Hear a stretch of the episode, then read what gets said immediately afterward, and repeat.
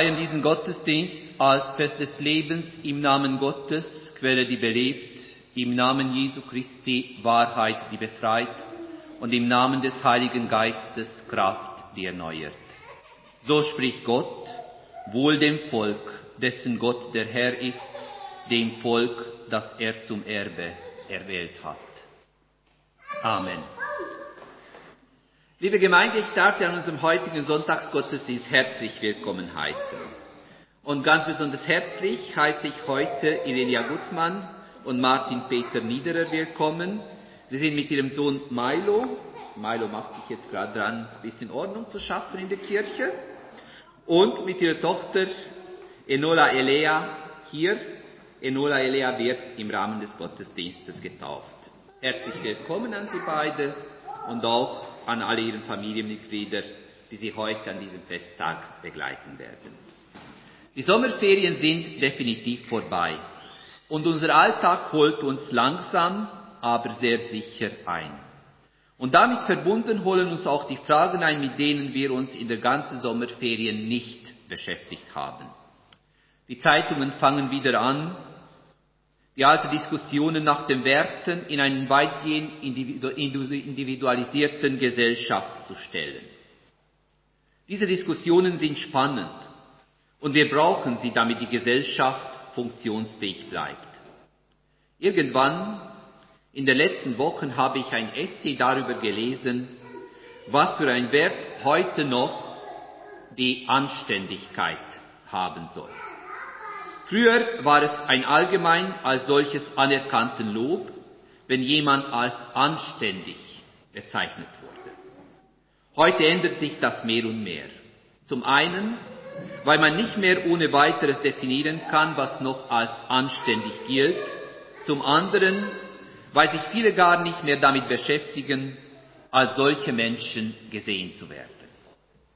Die Frage ist für mich, auch eine der interessantesten Fragen der Gegenwart, gerade als Christ. Muss ich als Christ anständig sein? Reicht es, wenn ich als Christ anständig lebe?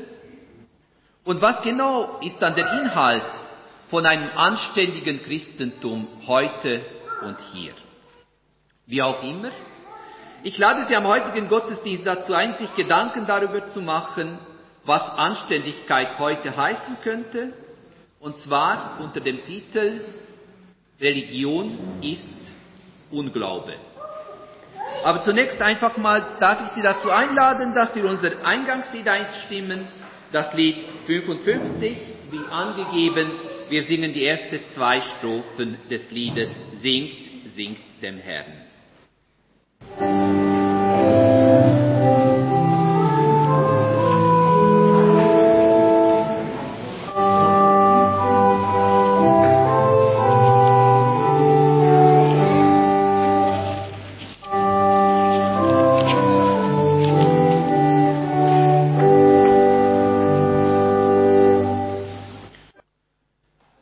Gemeinde, am heutigen Sonntag hören wir die Schriftlesung aus dem Markus Evangelium.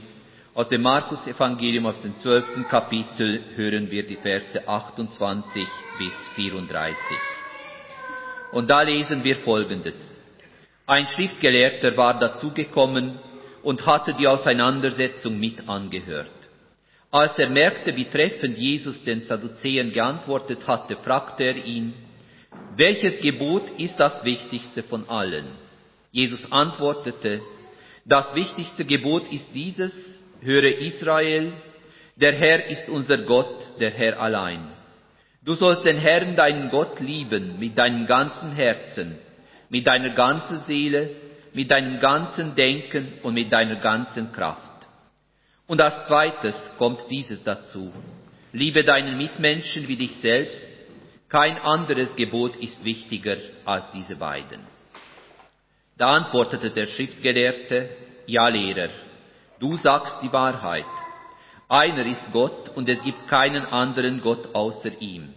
Ihn zu lieben mit ganzem Herzen, mit ganzem Verstand und mit ganzer Kraft und seine Mitmenschen zu lieben wie sich selbst, das ist viel wichtiger als alle Brandopfer und anderen Opfer. Als Jesus merkte, mit wie viel Einsicht der Schriftgelehrte geantwortet hatte, sagte er zu ihm, du bist nicht weit weg vom Reich Gottes. Von da an wagte es niemand mehr, Jesus etwas zu fragen. Soweit das Wort des Herrn. Der Herr segne sein Wort an uns. Wie angekündigt feiern wir in unserem Gottesdienst eine Taufe. Ich darf Sie dazu einladen, unser Tauflied einzustimmen, das Lied 181, wie der Taufe kommet mir.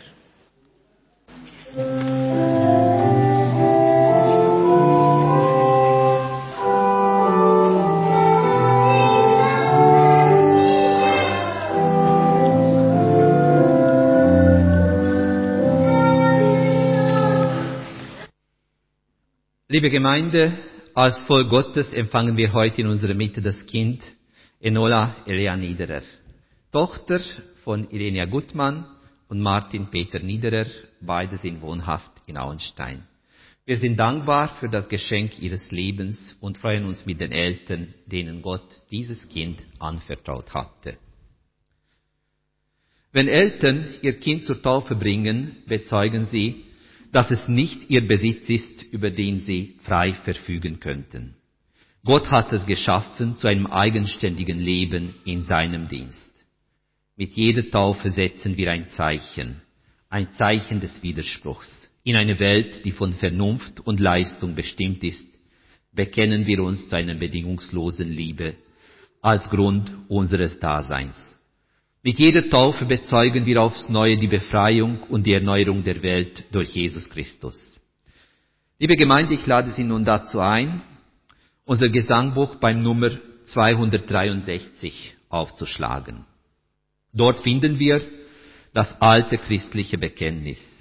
Ich lade Sie nun ein, als Gemeinde dies zusammenzusprechen, denn mit den Worten des alten christlichen Taufbekenntnisses bekennen wir was das Grund unseres Daseins ist. Unter der Nummer 263 finden Sie das Bekenntnis.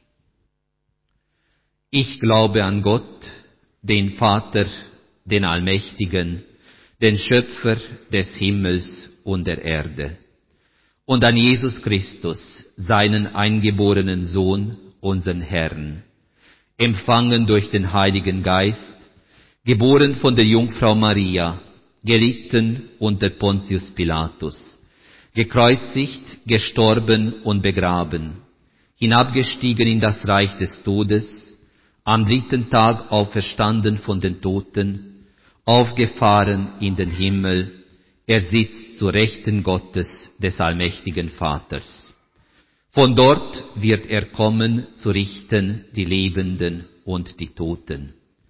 Ich glaube an den Heiligen Geist, die heilige allgemeine christliche Kirche, Gemeinschaft der Heiligen, Vergebung der Sünden, Auferstehung der Toten und das ewige Leben.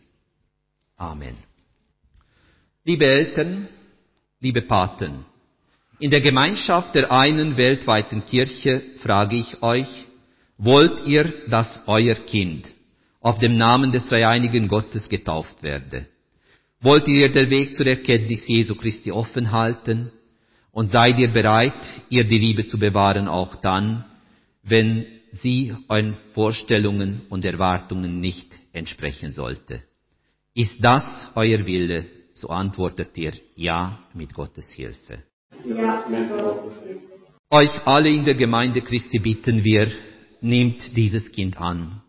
Schenkt ihr und allen Kindern eure Zuwendung und Liebe Bleibt offen für das Suchen und die Unruhe der jungen Menschen. Seid stets auf neue bereit, sie zu verstehen und tragt dazu bei, dass die Kirche an diesem Ort und überall ein bewohnbares Haus sei, ein Ort der Gemeinschaft für alle Menschen. Enola, Elea, du kommst aus dem unergründlichen Geheimnis der Liebe und bist berufen zur Fülle des Lebens. Deine Füße werden in einen weiten Raum gestellt. In deinen Augen will das Licht Christi wieder strahlen. Deine Hände sollen das Brot teilen, deine Lippen für die Wahrheit Zeugnis geben und dein Herz auf dem Ruf des Evangeliums antworten. Die heilige Taufe ruft dich mit deinem ganzen leiblichen Existenz zum Leben als Glied am Leibe Christi. Gott, die Liebe, sagt heute Ja zu dir. Dein Platz in der Kirche Gottes bleibt für dich frei, wo immer deine Wege dich hinführen. In der Gemeinschaft der ganzen Kirche bitten wir nun um den Heiligen Geist. Komm, Schöpfergeist, und entzünde dein Feuer in Enola Elea, damit sie mit ihrem Leben Antwort gebe auf den Ruf deiner Liebe. Komm, Schöpfergeist, und mache uns fähig, lebendige Zeugen der Liebe zu sein. Liebe Gemeinde, wir kommen nun zu der Taufhandlung und wie es bei uns üblich ist, ich sehe, da sind ganz viele Kinder. Sie dürfen gerne alle nach vorne kommen, damit sie sehen können, was da vorne passiert. Enola Elia, ich taufe dich im Namen Gottes des Vaters, seines Sohnes Jesus Christus und im Namen des Heiligen Geistes. Amen. So spricht Gott zu dir. Denn Weisheit wird in dein Herz eingehen und Erkenntnis wird deine Seele lieblich sein. Besonnenheit wird dich bewahren und Einsicht dich behüten. Enola Elea Niederer, so segne dich der allmächtige, barmherzige Gott, der Vater, der Sohn und der Heilige Geist. Amen. Wir sammeln uns zum Gebet. Gott, du bist unsere Zukunft. Du bist lebendig weit über unser eigenes Denken und Leben hinaus. Du hast Enoa Elia Niederer das Leben geschenkt. Du hast ihr durch die Taufe deine Treue zugesagt. So lass sie heranwachsen zu einem Menschen, die offen ist für dich und die Mitmenschen. Schenke den Eltern und Paten Leben, Zeit und genug Kraft, um sich mit ihrem Kind zu freuen und für es sorgen können. Und lass ihr Verhältnis zueinander bestimmt sein von der Liebe Jesu Christi. Dein Name sei gelobt, jetzt und in Ewigkeit. Amen. Sie dürfen gerne wieder Platz nehmen und die Gemeinde lade ich dazu ein, das Lied 182 einzustimmen. Kind, du bist uns anvertraut.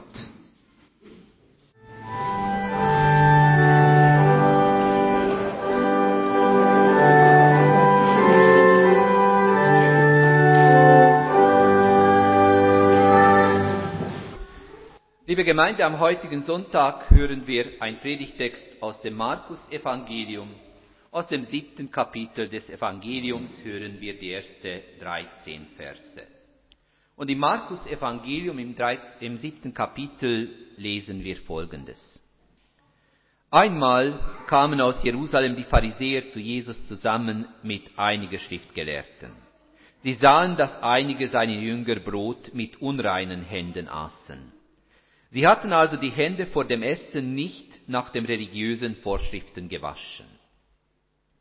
Wie alle Juden essen die Pharisäer nicht, wenn sie nicht vorher ihre Hände gründlich gewaschen haben.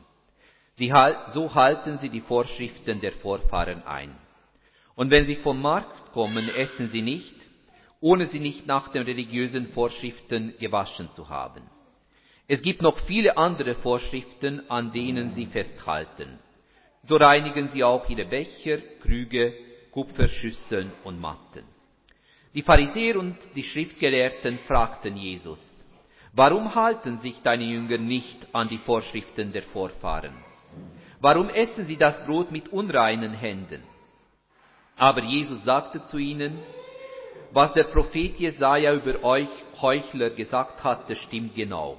In seinem Buch steht, dieses Volk ehrt mich mit seinen Lippen, aber im Herzen ist es weit weg von mir. Ihre ganze Verehrung ist sinnlos, denn die Lehren, die sie verbreiten, sind Gebote von Menschen. Gottes Gebote schiebt ihr beiseite und haltet an Vorschriften von Menschen fest. Weiter sagte er zu ihnen, ihr seid sehr geschickt darin, Gottes Gebote für ungültig zu erklären. So setzt ihr eure eigenen Vorschriften in Kraft. Denn Mose hat gesagt, du sollst deinen Vater und deine Mutter ehren und für sie sorgen. Weiter heißt es, wer Vater oder Mutter verflucht, soll mit dem Tod bestraft werden. Ihr dagegen behauptet, wenn jemand zu Vater und Mutter sagt Korban, das bedeutet, die Unterstützung, die ich euch schulde, soll dem Tempelschatz zugutekommen, dann braucht er für seine Eltern nichts mehr zu tun. So setzt ihr das Wort Gottes außer Kraft durch eure eigenen Vorschriften, die ihr weitergebt. Und so macht ihr es immer wieder. Soweit das Wort des Herrn. Der Herr segne sein Wort an uns. Hast du schon deine Hände gewaschen?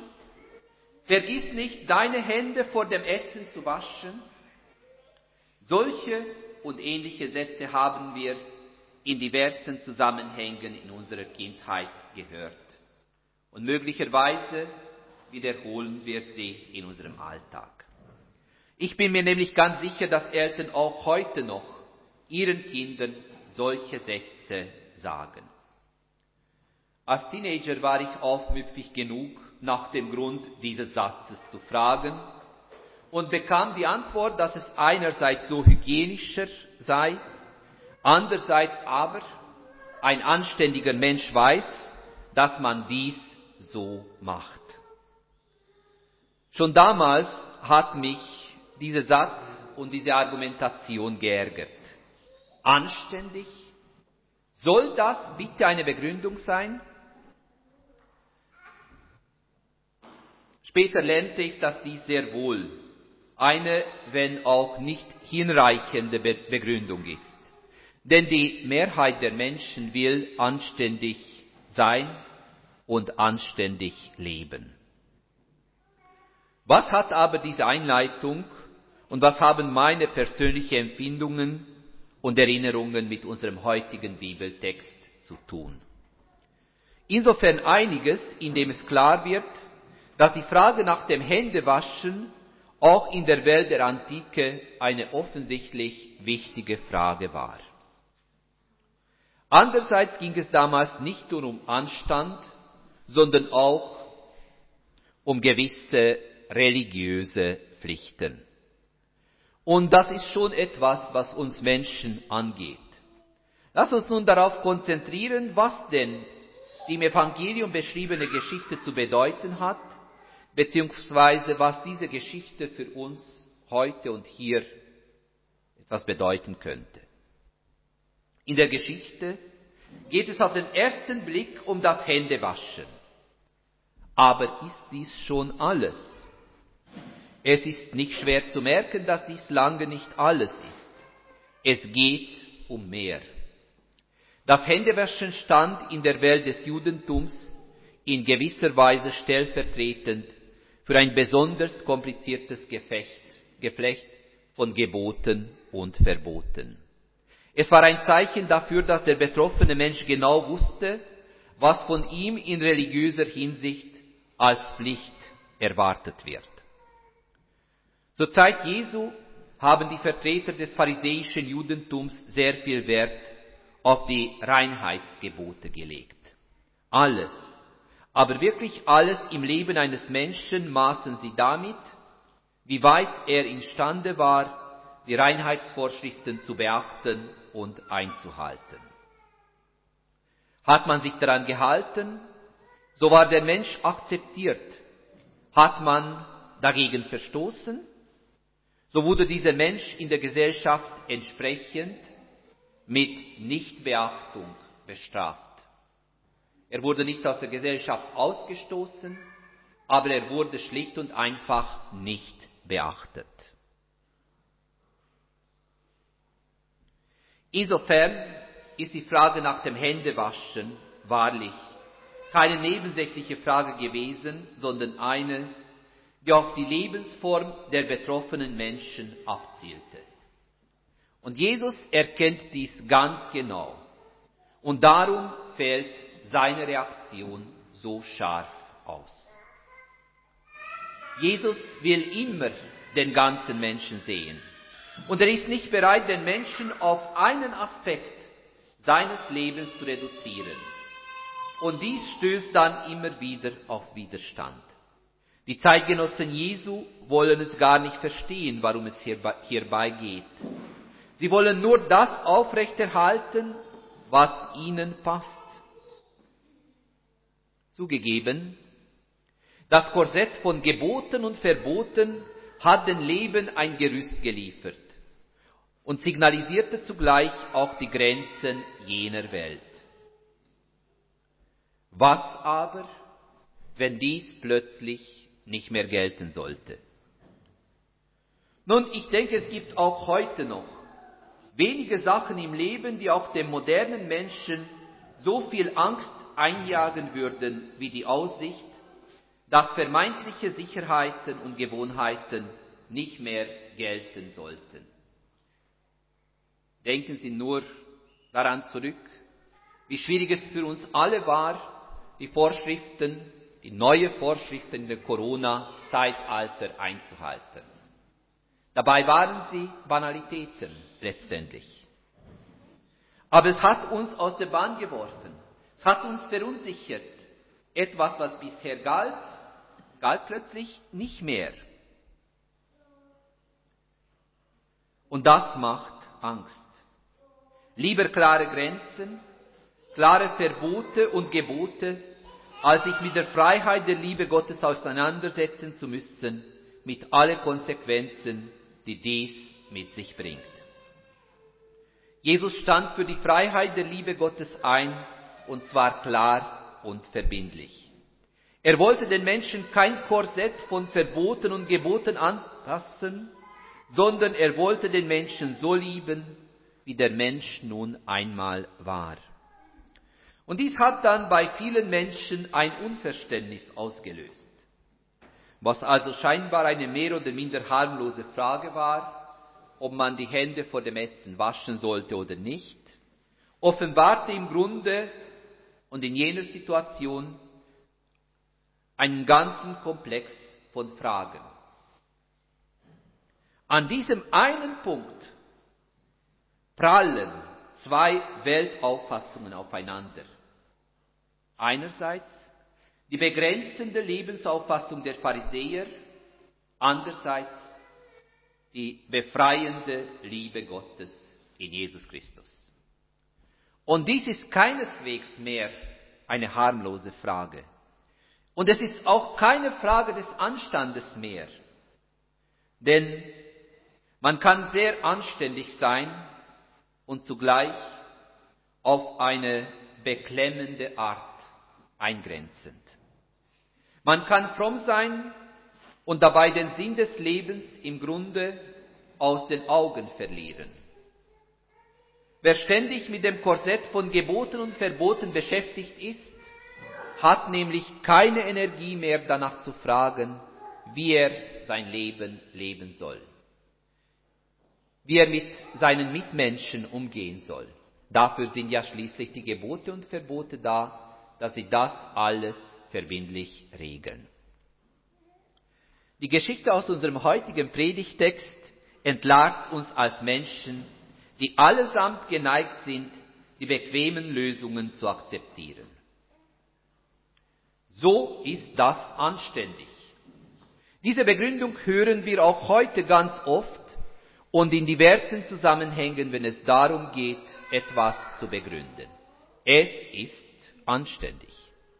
Der königliche Mensch Jesus, der Revolutionär, passte nicht in die Strukturen seiner Zeit. Er passt letzten Endes auch nicht gut in die Strukturen unserer Welt hinein. Solange man nur daran interessiert ist, Menschen nach gewissen von uns entworfenen Kategorien zu beurteilen, stehen wir auf der vermeintlich sicheren Seite. Wir wissen nämlich, was gilt und meinen zu wissen, was nicht gilt und was nicht gelten sollte.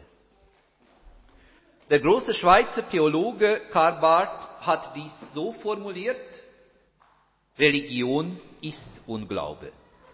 Wenn also der Mensch nur darauf schaut, den Mitmenschen nach gewissen, selbst erstellten Kategorien zu beurteilen, seien sie noch so gut religiös begründete Kategorien, da hat der Glaube keinen Platz, auch dann nicht, wenn diese Verurteilung, wie gesagt, im Namen der Religion geschieht.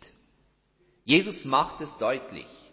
Religion ohne den lebendigen Gott, der immer wieder für eine Überraschung gut ist, ist tot und führt nur zur Versteifung der zwischenmenschlichen Beziehungen. Dies ist auch dann so, wenn anständige Menschen dies gewiss nicht so haben möchten. Die Versuchung ist einfach zu groß und zu verlockend, dem Schein nachzugeben, nicht nach dem Grund des Seins zu fragen. Um dies zu verdeutlichen, bringt Jesus ein Beispiel, welches diese Frage in aller Deutlichkeit darstellt. Es geht um einen alten Brauch. Wir haben es gehört. Im alten Israel hat man dem Tempel gewisse Geschenke machen sollen, um etwas zu erreichen, wie zum Beispiel Vergebung, Versöhnung etc. Es ging um einen Brauch, welchen man besser verstehen kann, wenn man weiß, wo das Wort, diese merkwürdige Wort Korban herkommt. Das Wort Korban bedeutet ursprünglich so etwas wie zu jemanden nahe sein. Es ging also bei dieser Opfergabe um eine Gabe, durch welche der Mensch eine Nähe zu Gott sichtbar machen wollte. Bevor wir aber denken, dass dies ein alberner Gedanke sei, überlegen wir uns, dass wir uns nahestehende Menschen durchaus auch heute noch gerne bzw. sehr gerne Geschenke machen. Das Geschenk sollte damals im Sinne der Religion im Grunde die Nähe zu Gott darstellen, genauso wie unsere Geburtstags- und sonstige Geschenke symbolisieren, wir fühlen uns mit diesem Menschen verbunden. Wie aber alles andere in unserer Welt, so wurde auch diese Opfergabe missbraucht, etwa um unliebsam gewordenen Verpflichtungen zu entkommen.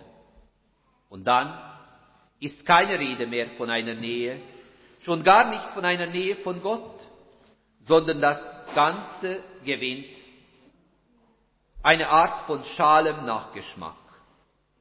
Scheinbar ist alles laut Buchstaben des Gesetzes in Ordnung, aber im Grunde geschieht eine schreiende Ungerechtigkeit. Religion wird Unglaube. Wenn also Religion dazu gebraucht wird, menschlichen Pflichten anständig entkommen zu können, dann wird Religion definitiv zum Unglauben. Jesus legt nämlich seinen Finger sehr genau auf den wunden Punkt des menschlichen Lebens. Er zeigt auf, dass der Mensch geneigt ist, die bequemen Lösungen anzunehmen und zu akzeptieren. Er zeigt auch, dass Anständigsein nicht ausreicht, um ein Leben nach Gottes Gebote zu leben. Er selber hat einmal den Sinn der Gebote so zusammengefasst, der Mensch soll Gott und seinen Mitmenschen lieben. Wir haben dies in der Schriftlesung gehört. Und dies geht nicht, wenn wir einen Menschen nur auf einen gewissen Aspekt seines Lebens reduzieren. Und auch dann nicht, wenn der Mensch zwar versucht, anständig zu sein, aber im Grunde seines Herzens nur nach Kategorien urteilt und nur nach diversen Auswegen sucht, um menschlichen Pflichten entkommen zu können. Nun zugegeben, wir alle neigen dazu, in Kategorien zu denken. So ist es nun mal. Wir alle haben unsere Kriterien, nach denen wir Menschen einteilen, beurteilen und so weiter. Aber es soll uns zumindest bewusst sein, dass dies kein harmloses Unternehmen ist. Denn nicht nur wir urteilen und beurteilen Menschen nach eigenen Kategorien, auch die anderen verfahren so. Wir können uns dabei die Chance berauben, den anderen Menschen wirklich kennenzulernen, weil wir nämlich nur einen Aspekt seines Lebens sehen und wahrnehmen wollen. Die Geschichte aus dem Evangelium zeigt uns in aller Deutlichkeit, dass wir uns im Leben nicht definitiv nicht mit einer Schwarz-Weiß-Optik zufrieden geben sollten.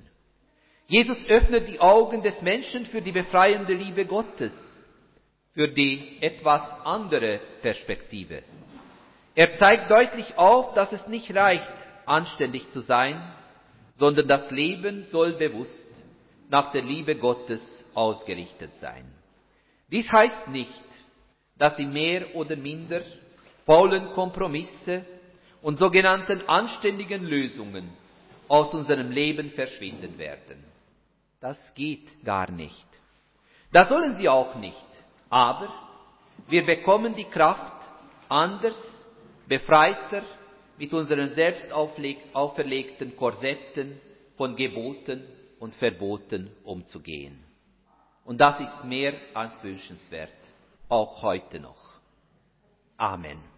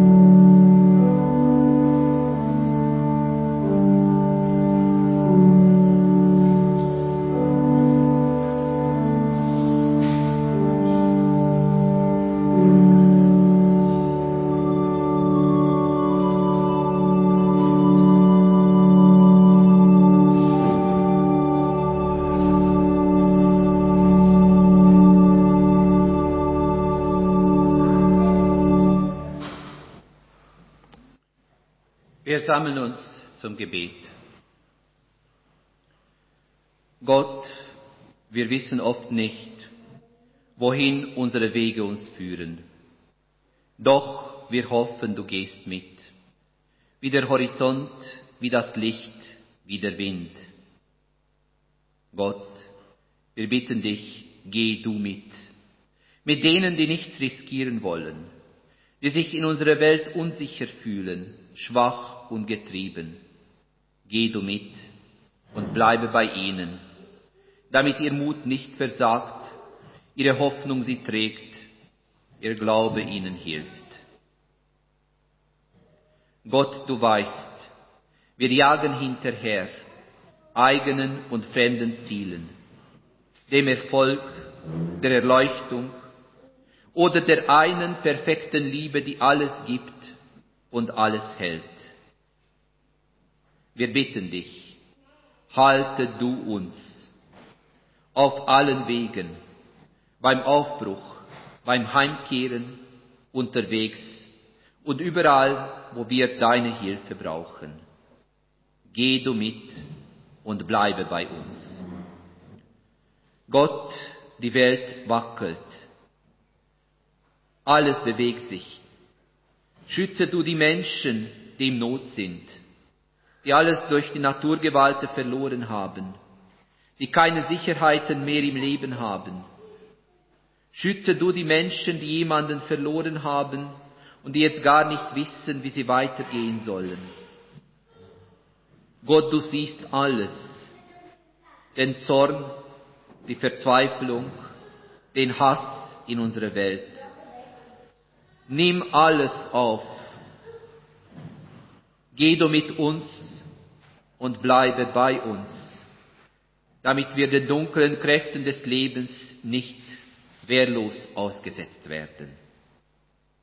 Gott, deine Kirche sucht Wege und Zeichen, Sprache und Gesten, Heimat.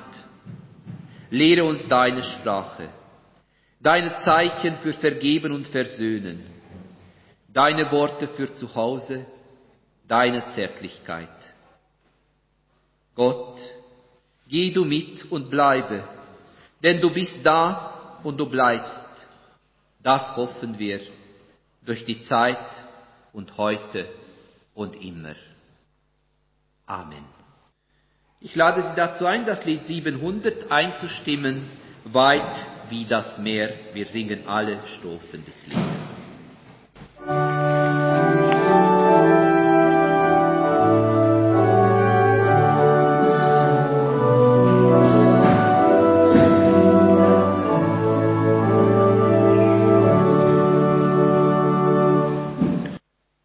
Beten mit den Worten, die uns unser Herr Jesus gelehrt hat, und sofern Sie können und mögen, darf ich Sie bitten, dafür aufzustehen. Unser Vater im Himmel, geheiligt werde dein Name, dein Reich komme, dein Wille geschehe wie im Himmel so auf Erden. Unser tägliches Brot gib uns heute und vergib uns unsere Schuld, wie auch wir vergeben unseren Schuldigern und führe uns nicht in Versuchung, sondern erlöse uns von dem Bösen. Denn dein ist das Reich und die Kraft und die Herrlichkeit in Ewigkeit. Amen. Unser Schlusslied ist das Lied 346. Wir singen das Lied 346, Bewahre uns Gott, behüte uns Gott.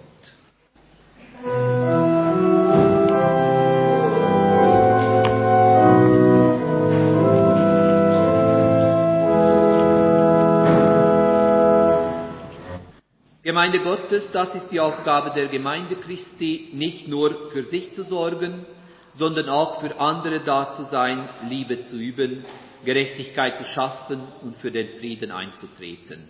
Dazu empfanget den Segen des Herrn. Der Gott des Friedens heilige euch durch und durch und bewahre euren Geist samt Seele und Leib untadelig für die Ankunft unseres Herrn Jesus Christus. Treu ist er, der euch ruft, er wird es auch tun. Amen.